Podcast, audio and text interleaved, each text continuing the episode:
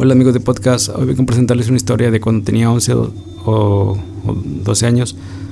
Fue en el año 2002 creo. Eh, y pues en aquel entonces llegamos a Monterrey, pues mi hermano había tenido problemas de salud y, pues llegamos a unos departamentos y pues ellos se meten con el doctor y pues yo me quedo afuera en la sala esperándolos, entonces me aburrí y ya cuenta que donde voy caminando había un pasillo y pues, no sé por qué me llamó la atención un, un solar posbaldío, me puse a verlo.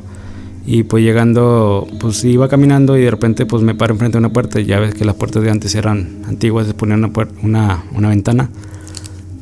Y después se da cuenta que estoy viendo para, para, para, abajo y se empieza a escuchar mucho como la, la puerta, como si le estuvieran pegando. Al momento que volteo, veo una mujer de pelo chino, con traje de novia, pero sin cara en ese lapso pues no, no me dio miedo, pero cuando volteé para, enfrente hice como que no me como que no había visto nada y cuando volteé otra vez para atrás ya no estaba.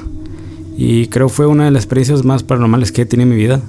O sea, después les voy a contar más eh, contenido de lo que me ha pasado a través de los años.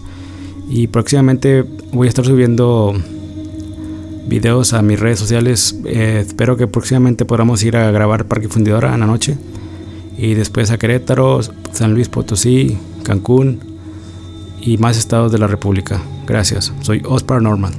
No se olviden suscribirse a mis páginas tanto como Facebook y YouTube. Hasta luego, bye.